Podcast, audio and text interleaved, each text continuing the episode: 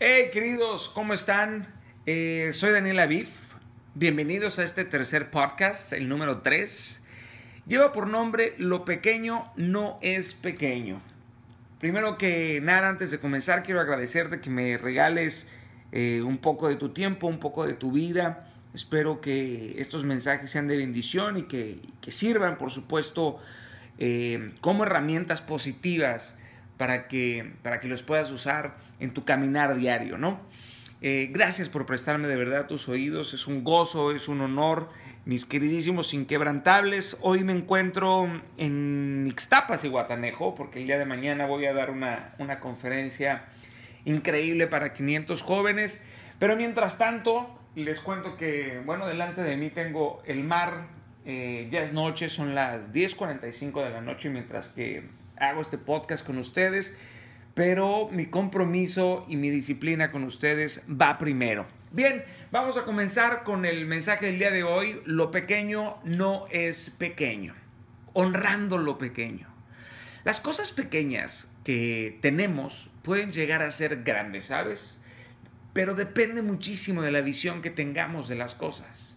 Depende cómo vemos las cosas. Por ejemplo, nosotros decidimos si la semilla que tenemos en nuestras manos es simplemente una semilla o tiene un potencial encerrado. Nosotros decidimos si en una semilla vemos un fruto o un árbol, si vemos un árbol o si podemos ver un bosque. De la misma semilla va a salir todo. Las cosas son tan pequeñas o tan grandes como decidamos verlas. El éxito, el éxito está en convertir las cosas pequeñas en grandes. Hay una palabra que, me encanta, que viene en la Biblia, que es Jeremías 1, 11, 12, que dice, ¿qué ves tú, Jeremías? Esto es lo que dice la palabra. ¿Qué ves tú, Jeremías? Y dije, veo una vara de almendro. Y me dijo Jehová, bien has visto porque yo apresuro mi palabra para ponerla por obra. Ojo, en esta palabra vemos a un Dios que le interesa saber cómo vemos las cosas, porque según cómo las veamos será la capacidad de comprensión y acción que tendremos. Muchos ven las cosas de una manera totalmente diferente a otras. La manera de saber quién tiene la razón solamente la demuestran los frutos. O sea, si tú tienes una diferencia con alguien, tú ves las cosas de una manera distinta, el resultado final o sea, la manera de saber quién tenía la razón van a ser los frutos. Simplemente sus frutos van a dar la respuesta. Queridos, ven una cosa, en este mismo podcast, la misma palabra, la misma emoción. Sin embargo, cada uno de ustedes lo tomará de una manera totalmente distinta y esto sucede simplemente por la manera en cómo vemos las cosas. Debemos ser de los que creen y esperan, ¿sabes? No de los que piensan que la palabra no se va a cumplir, o sea, se enfrían y se quedan. Por favor, no eches a perder todo lo bueno que Dios y la vida ha establecido para ti en la eternidad y por causa de ver lo incorrecto jamás logres conseguirlo. Y quiero hablarte de la incredulidad. La incredulidad es uno de los mayores límites que tenemos los hombres. Eh, ¿Para qué? Para que lo pequeño se convierta en grande. En Hebreos 3:19 dice, y vemos que no pudieron entrar a causa de su incredulidad. La incredulidad, querido, te ciega la visión.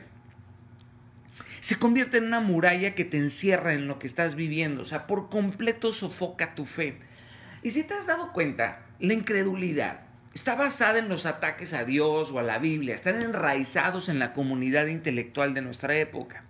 El escepticismo es una buena defensa. De hecho, la razón por la cual nació el escepticismo es por el abuso que la Iglesia católica y cristiana, que a la fecha, ojo, sigue sucediendo, tratando de, abusar de los ingenuos, tratando de filtrar, por supuesto, las ideologías o necesidades del ser humano, ¿no? Pero la historia siempre va perdiendo fidelidad con el pasar del tiempo. Así como hace cientos de años el mundo era plano y después no lo fue, y si te das cuenta, esta es la maravilla de la Biblia, que la historia siempre será escrita a través del filtro de quien la escribió y lo increíble es la perfección de su relato. Cuando los distintos autores no se conocían y están separados algunos por cientos de años de diferencia, y de todos modos ves el cumplimiento de sus profecías, su sustento científico, su impacto profundo en el corazón y en el espíritu del hombre.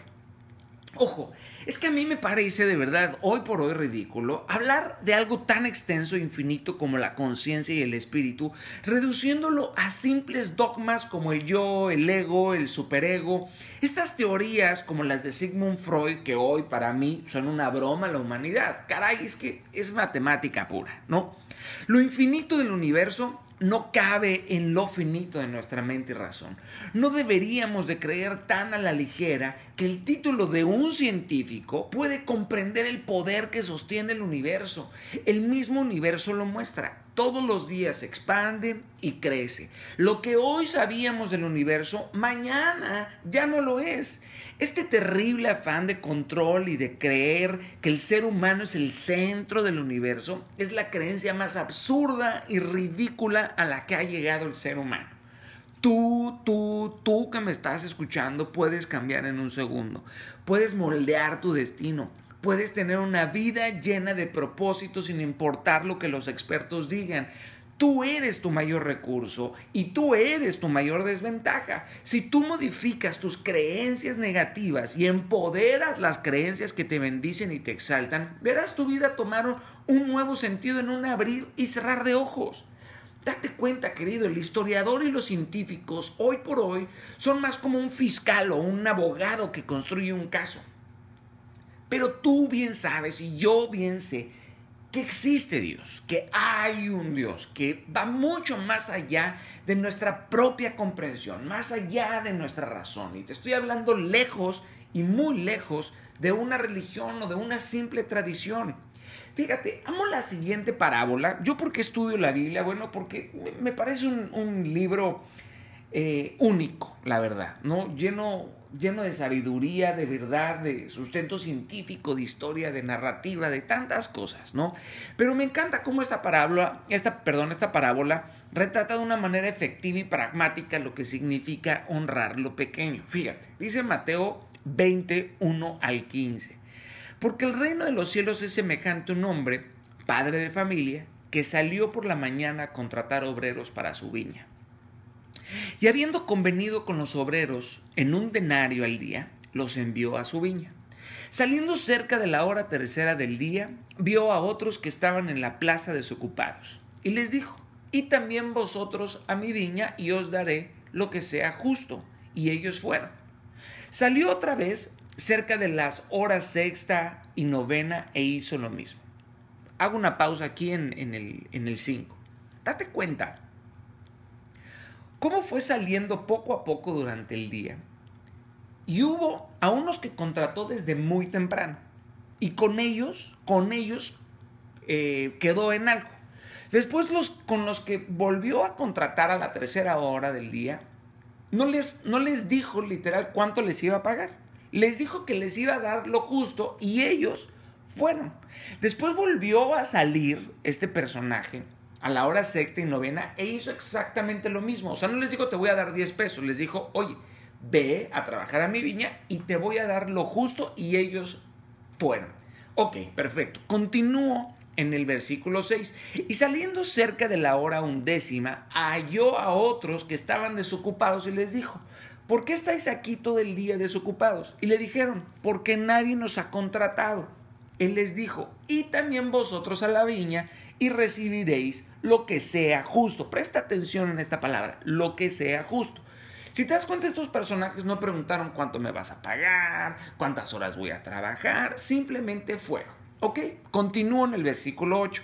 Cuando llegó la noche, el señor de la viña dijo a su mayordomo, llama a los obreros y págales el jornal comenzando desde los postreros hasta los primeros. O sea, desde los que contrató en la mañana hasta los que contrató en la, en la hora undécima, ¿ok? O sea, casi casi en la noche.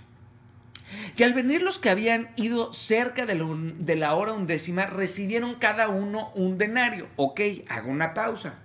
O sea, a los que contrataron a las 10 de la noche recibieron un denario, o sea, recibieron lo mismo que eh, le pagaron a los que trabajaron desde la mañana. Ok, yo sé que en tu mente ahorita está diciendo eso es injusto, bla, bla, bla, pero presta atención, ¿ok? Al venir también los primeros, pensaron que habían de recibir más. O sea, ahí ya se creó una falsa expectativa, ¿no? Porque desde su percepción de cómo ven las cosas, su propia justicia, dijeron esto ya viene a ser injusto. Pero también ellos recibieron cada uno un denario. Y al recibirlo, murmuraban contra el padre familia. estos personajes murmuraron, o sea, criticaron, enjuiciaron al tipo que les dio de comer y al tipo que les dio trabajo, ¿ok? Diciendo esto, estos postreros han trabajado una sola hora y los has hecho iguales a nosotros que hemos soportado la carga y el calor del día. Él, respondiendo, dijo a uno de ellos, amigo, no te hago agravio, no conviniste conmigo en un denario. O sea, el padre de familia le dice, a ver, a ver, a ver, aguántenme tantito. O sea, yo con ustedes quedé en pagarles un denario si trabajaban todo el día, ¿no? Dice, toma lo que es tuyo y vete. Pero quiero dar a este postrero como a ti. O sea, le quiero pagar a estos, ¿verdad?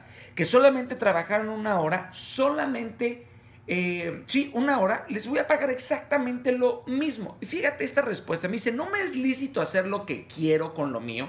O sea, este persona dijo, ¿qué? O sea, te tengo que pedir permiso a ti para decidir cuánto le tengo que pagar a los demás. ¿Cuántas veces te ha pasado esto? O sea, ¿por qué? Por, ¿Por qué? Porque te contraté a ti y contigo quedé en algo. No tengo la capacidad, o sea, porque me place ser de bendición para otros, hacer exactamente lo mismo, o tú tienes envidia porque yo soy bueno. Fíjate esta respuesta, ¿eh? A los primeros que envió a trabajar, querido, desde el inicio de la jornada les pagó según lo pactado y a quienes contrató cuando ya solamente quedaba una hora, les dijo que recibirían lo justo aunque no sabían cuánto. Estos últimos confiaron en él y no exigieron ningún contrato como los primeros. Muchas veces queremos hacer negociaciones con Dios y lo condicionamos, diciéndole que le serviremos, pero pedimos algo a cambio. Esa actitud no es la correcta, ya que debemos de, servirle sin esperar nada. ¿Por qué? Porque estamos seguros que Él nos dará lo justo. Dios siempre prueba las intenciones de nuestro corazón. En esta historia que les cuento, el señor de la viña probó a los últimos trabajadores cuando los contrató diciendo que pagaría lo justo y ellos aceptaron, confiando en Él, agradecidos por la oportunidad de trabajar. Seguramente fue a ellos a quienes contrató para el siguiente día y se les pagó un denario por hora de trabajo. O sea, les pagaría 12 denarios por 12 horas. Así es la justicia de Dios que nos da más de lo que imaginamos. Esta es la enseñanza de lo pequeño. Por supuesto que hay gente que abusa, por supuesto que hay gente que va a tratar de marearte y de abusar de ti, pero lo que el ser humano abuse de ti, Dios te lo va a retribuir al doble, porque la justicia de Dios jamás paga mal. Aprendamos de ellos y aprovechemos las oportunidades por pequeñas que parezcan, porque seguramente son las correctas en este momento de tu vida. A veces actuamos con arrogancia esperando solamente grandes oportunidades, pero solo quien demuestra valor en lo poco será puesto en lo mucho. Lo pequeño abre las puertas a lo grande, aprovecha todo lo que venga a tu vida. Sí, sí me estoy dando a entender. A quienes contrató primero los probó de último en el momento de la paga y no superaron la prueba porque actuaron con rebeldía, criticando sin agradecimiento. Somos hijos de Dios, más que pertenecer a una religión, somos sus herederos. Por eso debemos acercarnos, acercarnos a Él confiando en su amor y ofreciéndole actos de justicia. Si tú has servido desinteresadamente, y has confiado plenamente en su justicia, te aseguro que está por venir el segundo día de trabajo. Ese cuando te pagará más de lo que imaginas, te, te dará 12 veces más, te bendecirá en abundancia. No lo dudes, de verdad, solamente no le pongas condiciones a Dios. Las puertas están abiertas, no maldigas lo pequeño porque eso te llevará a lo grande, a lo grande que tienes en mente, eso. No te preocupes, por favor, cuánto falta. Ocúpate de seguir avanzando en la dirección correcta. Solo detente un momento a ver cuánto has avanzado. Ahora piensa cómo quieres y dónde quieres estar dentro de tus próximos cinco años. ¿De qué color es la casa? ¿Qué marca es el auto y la vestidura? ¿Cómo es tu cama, el baño y el olor de la vela de tu nueva sala? ¿Qué quieres? ¿Cómo lo quieres? ¿Cuándo lo quieres? ¿Para qué lo quieres? ¿Por qué lo quieres? La vida lleva más preguntas que respuestas. Sé definido y quirúrgicamente específico con lo que quieres, cómo lo quieres y cuándo lo quieres. Uno no dice quiero ser millonario solo porque sí, quiero ser exitoso solo porque sí, quiero el auto de mis sueños porque sí. Todo tiene un propósito. Lo pequeño en nuestra vida tiene un propósito. La creación entera tiene un propósito. Todo lo que tú haces debe de tener un propósito. Si no has tomado la decisión de alguna u otra manera, ya tomaste la decisión de cómo vivirás tus próximos años. El no accionar también es accionar, ya que el tiempo jamás se detiene. El retroceso existe cuando no hay progreso en ti. O caminas o te estancas. Tú decides. Permíteme por favor aclararte una cosa para terminar. Las afirmaciones que te menciono no aseguran ningún compromiso. Estas afirmaciones son inservibles sin el poder de la intención y acción. Es muy diferente estar interesado en algo a estar comprometido con algo. No puedes continuar diciéndote quisiera lograr tal cosa, sueño conseguir tal meta. Mejor comprométete a lograrla. Toma la decisión ahí mismo, en este momento que estás escuchando este podcast. Yo sé que lo vas a, a, pensar, sé que lo vas a analizar, pero ¿para qué pensar y analizarlo si esta misma emoción que sientes en este momento es la capacidad que necesitas, la motivación importante para después generar una convicción que no te haga volver atrás nunca? Debemos saber que existe un poder ilimitado en el espíritu del ser humano. Dentro de nosotros vive la eternidad, se gesta la creación, en nuestros corazones late el infinito. Somos un número interminable de posibilidades, somos una máquina y herramienta perfecta, más allá de tus carencias, aquel que en verdad desea las cosas tarde o temprano encuentra la manera de conseguirlas, sin importar la falta de recursos materiales, físicos o mentales. El espíritu tiene la capacidad de reenfocar el poder que sostiene el universo en una sola meta. Es una decisión que está escrita mucho antes de que dieras tu primer paso en esta tierra. Cada pelo, cada lunar que tienes puesto está diseñado solamente para ti. Así eres y serás perfecto para tu propósito. Dentro de ti están las armas y herramientas perfectas para desencadenar todas tus limitaciones. Tú eres el mejor y más grande recurso. Tú conectado con Dios eres imparable e inquebrantable.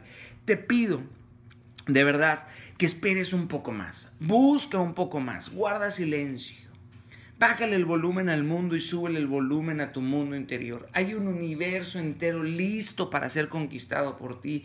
Conéctate y no cuelgues el teléfono directo a la señal de tu espíritu. Dios te ama y te ha mandado a cumplir un propósito. Te aseguro, te aseguro de verdad que si tan solo creyeras como un niño esto que estás escuchando, verías la gloria de lo alto descender sobre ti.